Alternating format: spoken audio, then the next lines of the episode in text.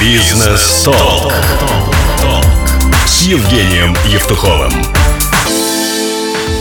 Всем привет, это программа «Бизнес Толк», с вами Евгений Евтухов, и сегодня у нас в гостях человек, с которым я познакомился где-то около года назад, и вообще даже не предполагал и не знал, что в его ресторанах я питался не один, наверное, десяток раз, и в студенческие годы, и э, когда не было так уж много времени, чтобы засиживаться, у нас тут прям под офисом пицца Челентана, и очень частенько мы туда нашей командой выходили. Прямо здесь, прямо сейчас в студии с нами Максим Храмов. Приветствую тебя. Добрый день. Максим, а, так давайте начнем сразу с вопроса. Вот иногда маленьких детей бывает трудно заставить кушать. И если верить фильмам, то некоторые даже суп и кашу э, выливают с окна на прохожих. Э, у вас не было такого опыта вообще в жизни, лично у вас или вот у детей ваших? И какое у вас отношение к еде с самого детства? Вообще с самого детства э, меня не особо баловали едой. И учитывая, что мама у меня была преподавателем русского языка и литературы, то есть она такая очень правильная была по воспитанию, то меня, во-первых, не баловали едой, потому что еда была не главная в филологической семье. А во-вторых, э, я думаю, что если бы я попробовал вылить кашу или компот э, из окна, то это бы существенно сказалось на э, моем мозговом развитии. Вот, я бы сейчас не сидел перед вами. Поэтому меня э, воспитывали в строгости. Э, утром меня кормили кашами. В лучшем случае это была котлетка с пюре. И я до сих пор помню с детства, что я ужасно не любил все молочные э, блюда. То есть все, что касается молока – потому что мама обожала разбавлять молоком там гречку, вермишель, все что угодно. И с тех пор я где-то студенческие годы, взрослые годы я молоко терпеть не мог. Я, в принципе, и сейчас его не очень люблю, в основном только кофе добавляю. И я очень хорошо помню с детства, что поскольку меня не особо баловали там мясом или рыбой, то вот э, котлетка или кусочек рыбы, они всегда у меня заначивались на э, завершение трапезы. То есть я сначала съедал там картошку или кашу, и потом закусывал, э, внимая этим кусочком котлеты. Поэтому какого-то гастрономического разнообразия в то время, к сожалению, не было. И еда была просто как бы предметом увеличения калорий в организме. А деликатесами были просто вот отбивнушки, котлетки, которые э, я старался каждый кусочек э, поглощать с удовольствием. Возможно, с тех пор вот правило вкушать медленно для того, чтобы получать кайф от каждого кусочка того блюда, которое тебе нравится. Максим, а вот мы так быстро со старта начали говорить о, о детстве, а все-таки вот чем вы гордитесь в жизни? И вот такой вопрос, наверное, слушателям тоже очень интересно. Каким проектом имеете и имели отношение вот сейчас? Это какие бизнесы? Ну, сейчас я сосредоточился на ресторанном бизнесе. Э, уже с 2001 года, в принципе, ничем другим не занимаюсь. Э, за это время я открыл более 50 ресторанов, э, в том числе у нас франчайзинг на известную во всей стране торговую марку «Пицца Челентана». Их в Киеве на сегодняшний день 23. Кроме того, с 2012 года мы развиваем собственные торговые марки. Это известные достаточно в городе бренды «Дайнеры Желток» и «Фанбары Банка». На сегодняшний день у нас 4 э, банки, пятая открывается вот буквально в субботу на Троещине, поэтому все, кто нас слышит, я хочу пригласить на открытие новой банки. И э, три дайнера «Желток». Э, в течение последнего года мы э, практически ничего не открывали, поскольку ситуация в стране была такова, что мы не понимали, стоит развиваться или не стоит. Но на сегодняшний день у нас такой период застоя прекратился, и я думаю, что в течение ближайшего времени мы откроем порядка пяти семи новых заведений. Если захотите, я чуть подробнее об этом расскажу попозже. В общем, я сконцентрировался на ресторанном бизнесе, и на сегодняшний день это то, что забирает у меня все силы, время, энергию. А вот у вас очень интересное образование, это музыковедение. Можно рассказать, как вы выбрали эту специальность, как это получилось? На самом деле все было очень э, весело и нестандартно. Я учился в детской музыкальной школе, и э, поскольку я был мальчиком талантливым, то, э, пойдя в 6 лет в обычную школу, я мог уже в 16 лет ее закончить, и учитывая, что отец у меня э, журналист, кроме того, он много лет работал в мединституте, мне предложили на выбор два варианта, то есть либо мединститут, либо э, журналистику в университете. В принципе, и то, и то было достаточно престижно. Но в то же время э, моя младшая сестра пошла в первый класс э, специальной профессиональной детской музыкальной школы. И когда э, я приходил за ней забирать ее с занятий, то я, э, будучи тогда уже в восьмом классе или в девятом, э, безумно влюбился в девочку, которая занималась у одного преподавателя по фортепиано с моей сестрой. И я в нее настолько влюбился, что я понял, что мне надо срочно переходить в эту школу для того, чтобы попасть с ней в один класс. И я устроил дома истерику и сказал, что не хочу ни журналистику, ни медицину. Я хочу поступить в среднюю специальную музыкальную школу для того, чтобы вот учиться с ней в одном классе. Вообще я хочу быть музыкантом и никем другим. И, в общем, родители где-то месяц, думая, что это блажь, потом, когда они поняли, что это не блажь, они сдались. И, в общем, я очень усиленно занимался. Потерял, в принципе, два года жизни фактически, потому что после девятого класса обычной школы я перешел в девятый класс музыкальной спецшколы, потому что там только в девятый класс был конкурсный. И там было 11 лет обучения на то время, в отличие от десятилетки стандартной. Таким образом, плюс два года. Но э, я попал в тот класс, где училась эта девочка. Э, мы достаточно близко дружили много лет, и до сегодняшнего дня мы сохраняем очень теплые дружеские отношения, хотя она живет за много тысяч километров отсюда, в Монреале. И мы видимся в среднем где-то раз в два года. И, кстати, в этом году я вот полечу на Рождество в Канаду, где живет моя сестра, и обязательно встречусь с моей э, подружкой школьной. И поэтому это как бы вот в корне переломило мою жизнь тогда. Тем не менее, поступив после этого в консерваторию, будучи музыковедом по образованию, я ни дня по специальности не работал, но опять же на это были свои причины, потому что в консерватории я ушел в армию после первого курса. Вернувшись из армии уже другим человеком, взрослым, самодостаточным, самостоятельным, я хотел зарабатывать деньги. У меня был талант к журналистике, писал я с 10 класса, я пошел работать в газету, получал хорошую зарплату. Естественно, наплевал на консерваторию, из которой меня выгоняли четыре раза. Вот. И, в общем, в принципе, у меня уникальный диплом, в котором написано, что Храмов Максим в 1983 году поступил и в 1999 году закончил. Причем поступил в консерваторию, закончил уже высший музыкальный институт в другую эпоху. В общем, в принципе, э, из этого можно сделать два вывода. Первое, надо идти навстречу своей интуиции, своим желаниям, своим чувствам. Второе, что никогда ничего не поздно. То есть можно закончить консерваторию, в принципе, можно вуз закончить и в 35 лет. Э, и ничего страшного. На самом деле ты и диплом имеешь, и подругу хорошую имеешь, и э, имеешь несколько специальностей. Поэтому я думаю, что в худшем случае, если, не дай бог, там придется уйти из бизнеса, я смогу преподавать э, музыкальную литературу деткам. Здорово. А ну уже перешли немного к следующему вопросу. А чем вы занимались до вашей первой картопляной хаты? До первой картопляной хаты я прошел достаточно длинный бизнес-путь. Он начинался, опять-таки, нестандартно, проработав 5 лет редакции газеты и дойдя уже практически до члена коллегии замредактора, я опять-таки влюбился. То есть, ну, надо сказать, что женщины играют в хорошем смысле роковую роль в моей судьбе. Я влюбился в девушку, которая жила в э, Днепропетровске, а я тогда жил во Львове. Я к ней ездил раз в месяц в среднем. Это были 90-е годы, и в какой-то момент моей журналистской зарплаты стало хватать только на один билет на самолет в одну сторону.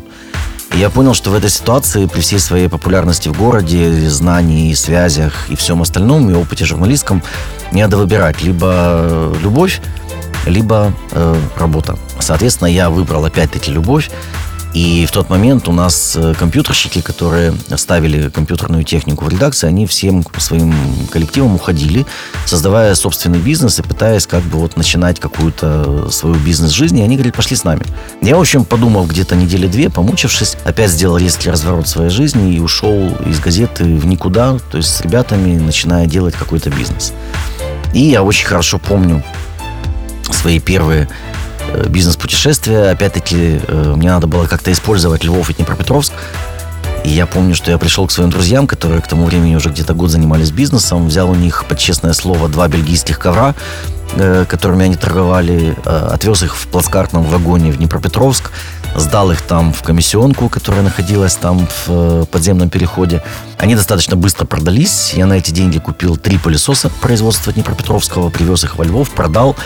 И, в принципе, за одну эту поездку заработал три своих месячных зарплаты в редакции. После чего я понял, что, о, наверное, это то, чем стоит заниматься. И, в принципе, таким образом началась моя бизнес-жизнь. В принципе, в течение двух лет э, я занимался все тем же. Из Львова возил в Днепропетровск э, телевизоры, обратно привозил холодильники, стиральные машины, пылесосы, там, СВЧ-печи. Дошел до уровня, скажем, четырех э, машин в месяц. И э, закончилась эта вся история в тот момент, когда Э, первый раз на меня наехала налоговая, поскольку, естественно, что в то время никто не выписывал никаких накладных, никаких чеков. То есть все это было в э, наличных. Я снимал актовый зал в одной из общак, все продавалось с колес. В общем, когда на меня наехали, я как-то испугался от неожиданности и решил, что, наверное, это знак свыше, и надо прекращать заниматься именно этим.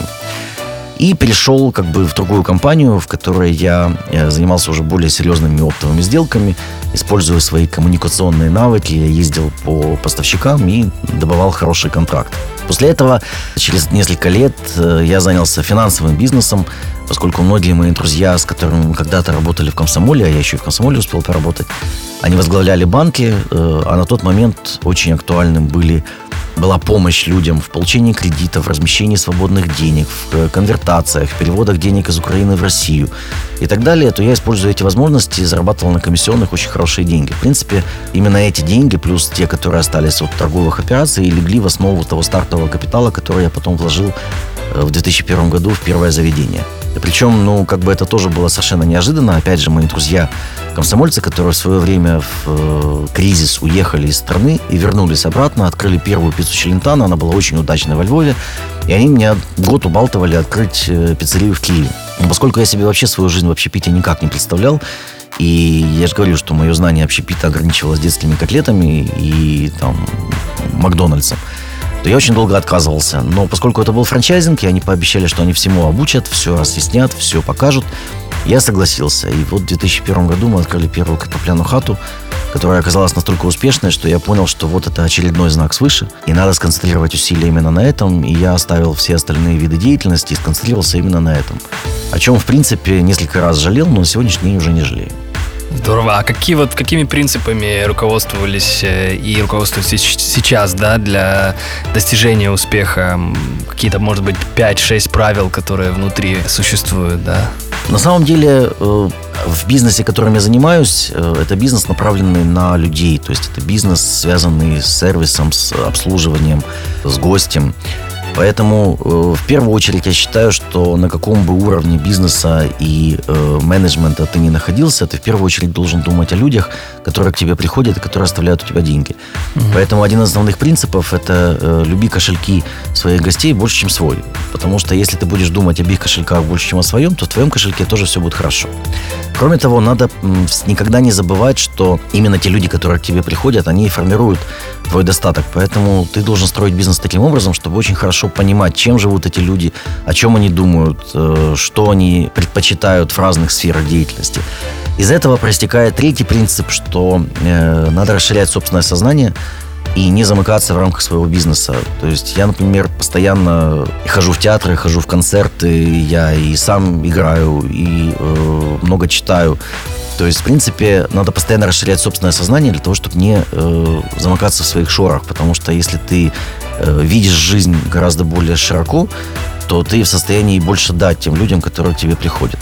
Это вот как бы основные принципы. Кроме того, естественно, э, нужно много ездить, нужно путешествовать, нужно общаться с совершенно разными людьми, потому что это та подпитка и тот источник энергии, который э, дают тебе возможность постоянно э, быть в тонусе, постоянно придумывать что-то новое, и постоянно быть актуальным, поскольку жизнь на сегодняшний день настолько быстра и настолько быстро меняется все вокруг, что сегодня, если ты, вот, как Игорь Ман недавно говорил, если ты остановился, ты упал.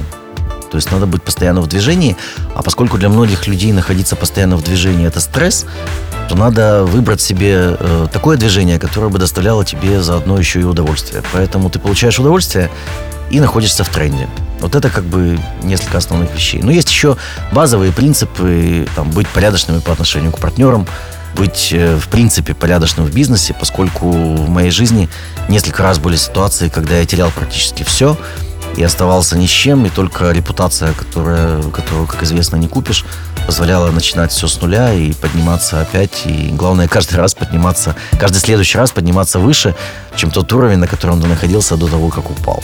Поэтому еще один принцип – это не бояться потерять, э, потому что бизнес на самом деле это игра, в которой сегодня ты выиграл, завтра проиграл. И здесь надо быть психологически достаточно устойчивым и воспитывать в себе эти качества, потому что любое падение – это урок, и всегда надо вставать и идти дальше и подниматься выше. Здорово. Спасибо. Бизнес-толк. с Евгением Евтуховым. Мы продолжаем это бизнес-толк, и с нами в студии Максим Храмов, известный ресторатор э, нашей страны. Максим, такой вот вопрос. Когда-то вы сказали, ресторатор, не разбирающийся в качестве еды и хороших напитках, не гурман по натуре, и он не умеет общаться в компании. Он должен любить продукт, которым занимается. А, надо полагать, что в еде вы разбираетесь превосходно и удивить вас реально трудно. Но все-таки какое у вас любимое блюдо? Вы знаете, я за последние там лет, э, наверное, 7-8 перепробовал практически, наверное, все самые там, интересные блюда, которые есть э, в мире, бывая, опять же, во многих странах. Тем не менее, из тех блюд, которые я готов есть постоянно и часто, это утка по-пекински, которую я безумно люблю, и которая, к сожалению, пропала в Киеве. Был единственный ресторан, в котором ее готовили великолепно, «Восток». Он, к сожалению, закрылся. Я очень люблю э, телячьи щучки, потому что я считаю, что это одно из самых нежных э, представителей мясного рынка. При этом я люблю и простую еду. Я очень люблю борщ, причем в самых разных его вариантах. Очень люблю жареных карасиков и вообще такую мелкую всякую рыбешку. В принципе, это, наверное, вот все. Это то, что я могу есть постоянно. А вообще, по большому счету, я достаточно всеяден. И если еда приготовлена вкусно, то я люблю и восточную еду, и азиатскую, и украинскую еду, и французскую, итальянскую. То есть, в принципе, для меня главное, чтобы было вкусно. Вот сразу чувствуется, если в блюдо не вкладывается душа. Бывают блюда правильно приготовленные, не приделешься, но невкусно. И это уже на каком-то эмоциональном уровне, то есть ты просто чувствуешь, складывалась в это душа и сердце повара или нет. А вот говорят и знают все, что бизнес дело рисковое. Э, и в одном из интервью вы говорили, что вам пришлось закрыть пять ресторанов. Сложно ли закрывать то, на что когда-то возлагались большие надежды? На самом деле закрывать всегда сложно, но э, если говорить честно, то больно только первый раз, как во многих других вещах в этой жизни. То есть сначала э, первый ресторан закрыть всегда больно. Ты его пытаешься тянуть до последнего, и только когда ты понимаешь, что убытки уже начинают бить тебя очень сильно по карману, ты его закрываешь. Потом ты, закрыв ресторан, который приносил тебе убытки, чувствуешь безумное облегчение, потому что на самом деле твой минус финансовый уменьшился. И ты понимаешь, что э, в закрытии, в принципе, ничего плохого нет. Особенно, если ты закрываешь то, что тебя тянет вниз. Главное просто э, понимать, что, опять же, в бизнесе без закрытия невозможно. То есть что-то ты закрыл, главное, чтобы это была не смерть, а реинкарнация. Чтобы вместо того, что закрывается, ты всегда открывал. Не обязательно на этом же месте, но в любом случае ты должен развиваться и идти вперед.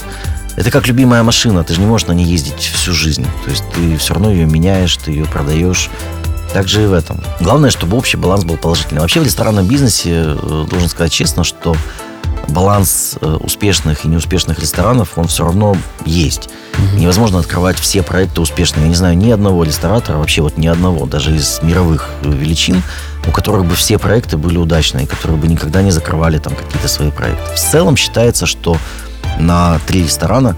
Один сверхуспешный, один просто успешный, один средний, ну и четвертый, как правило, такой вот гадкий утенок, который потом ты либо закрываешь, либо превращаешь в что-то другое. А какими решениями своими вы гордитесь больше всего и э, на какой, какая, на ваш взгляд, самая крупная ошибка в бизнесе была? Ну, я начну с ошибки. Э, самая крупная ошибка была допущена мной в начале 90-х, когда я занимался еще финансовым бизнесом, э, когда еще никто не знал про способы, скажем так, корпоративной минимизации налогов. И в то время я все свои компании э, и все операции, компания регистрировала на себя, и все операции проводил сам. И э, за это очень жестко поплатился, потому что э, ставя свои подписи везде, где только можно и где нельзя, стремясь, так сказать, на себе замкнуть э, весь этот бизнес, я попал под очень серьезный пресс, и, в общем, в принципе, с тех пор я понял, что э, не надо э, казаться ни себе, ни людям таким вот гигантом бизнеса и э, оформлять на себя вообще все, что только можно, и активы, и финансовые потоки и так далее, потому что, к сожалению, в условиях не очень правового государства ты всегда можешь стать объектом как бы, внимания не тех людей, которых бы хотелось, и надо просто грамотно вести бизнес с юридической э, точки зрения. Э, это была, наверное, самая большая ошибка. С тех пор я, в принципе, всегда слежу за тем, э, что, как регистрируется, как идут финансовые потоки. То есть я достаточно бдительно э, смотрю за чистотой и аккуратностью ведения бизнеса. Это вот ну, была одна из самых больших ошибок, но в те 90-е, вы знаете, даже в время Павел Лазаренко на себя офшоры оформлял, через которые отмывал деньги. Никто тогда не думал о том, что времена могут меняться. Но вообще всегда думать о том, что что ты делаешь сегодня, потому что может наступить завтра, который тебя очень больно ударит. А то, чем я горжусь, наверное, это банка и желток, потому что очень много лет работая во франчайзинге и открывая рестораны, э, пускай дружеских, но все равно чужих торговых марок, ты испытываешь ощущение, что ты все время работаешь под э, чьей-то крышей. Ты все равно вынужден согласовывать все свои какие-то движения и решения с владельцами этого бренда. И очень тяжело было решиться на собственный полет. Это, в принципе, как э, уход ребенка из семьи в каком-то возрасте. И мы очень долго дискутировали с друзьями, с Антоном Белецким, моим партнером, с которым мы придумывали вместе, с э, Сашей Федоренко, дизайнером, которая делала вместе с нами эти заведения. И э, они сыграли очень важную роль в том, чтобы я решился на то, чтобы все-таки э, открыть собственные бренды. И вот когда ты переступаешь этот испуг, страх, а получится, не получится, а сможешь, не сможешь, я считаю, что это одна из самых больших побед. А если говорить в принципе по жизни, я считаю одним из главных факторов своего успеха это именно не боязнь смены вектора. То есть очень важно прислушиваться к своему внутреннему голосу, к голосу друзей и не бояться сменить э, вектор. Потому что многие люди живут всю жизнь в одном направлении, боясь свернуть с насиженной какой-то или протоптанной э, колеи, не надо бояться. То есть, если ты хочешь двигаться вперед, если ты хочешь двигаться всегда вверх, то не надо бояться каких-то резких движений. Бизнес-толк с Евгением Евтуховым. Ну и напоследок у нас э, традиционный вопрос. У вас наверняка есть какие-то личные фишки, которые достойны того, чтобы повесить в рамку над рабочим столом каждого ресторатора. Каков ваш личный рецепт успеха? Личная формула успеха? Одним предложением, наверное, трудно сказать, но я думаю, что разумная смесь безрассудства и расчета, и еще, скажем, такое словосочетание «тырель красиво», и думая о деньгах своего гостя больше, чем о своих. Я вот думаю, что эти три э, тезиса, они как бы главные. Ну и еще одно, что в принципе классически для любого ресторатора, ешь то, чем ты кормишь других. Потому что для гостей всегда очень важно, э, питается ли владелец ресторана в собственных заведениях. Для него это показатель, потому что люди почему-то считают, что рестораторы едят одно, а кормят другим. Ну, многие так и делают, но правильные рестораторы, они всегда и с удовольствием едят в собственных ресторанах. Во-первых, потому что э, это вкусно, а во-вторых, потому что ты всегда видишь воочию лица своих гостей. Далеко не в каждом бизнесе ты можешь видеть сразу реакцию людей на то, чем ты занимаешься. Поэтому хочется пожелать всем приятного аппетита, хочется всем пожелать посещения только хороших заведений и получения гастрономических оргазмов каждый день, а не только по праздникам. Спасибо большое, Максим. Э, это программа «Бизнес Толк». С вами был Максим Храмов. С нами был э, известнейший ресторатор в Украине. И я уверен, что каждый второй слушатель, который нас слушает, как минимум один раз был в одном из его ресторанов. Спасибо. Да, спасибо. До встречи на следующей неделе. Удачи и успехов. Бизнес Толк с Евгением Евтуховым.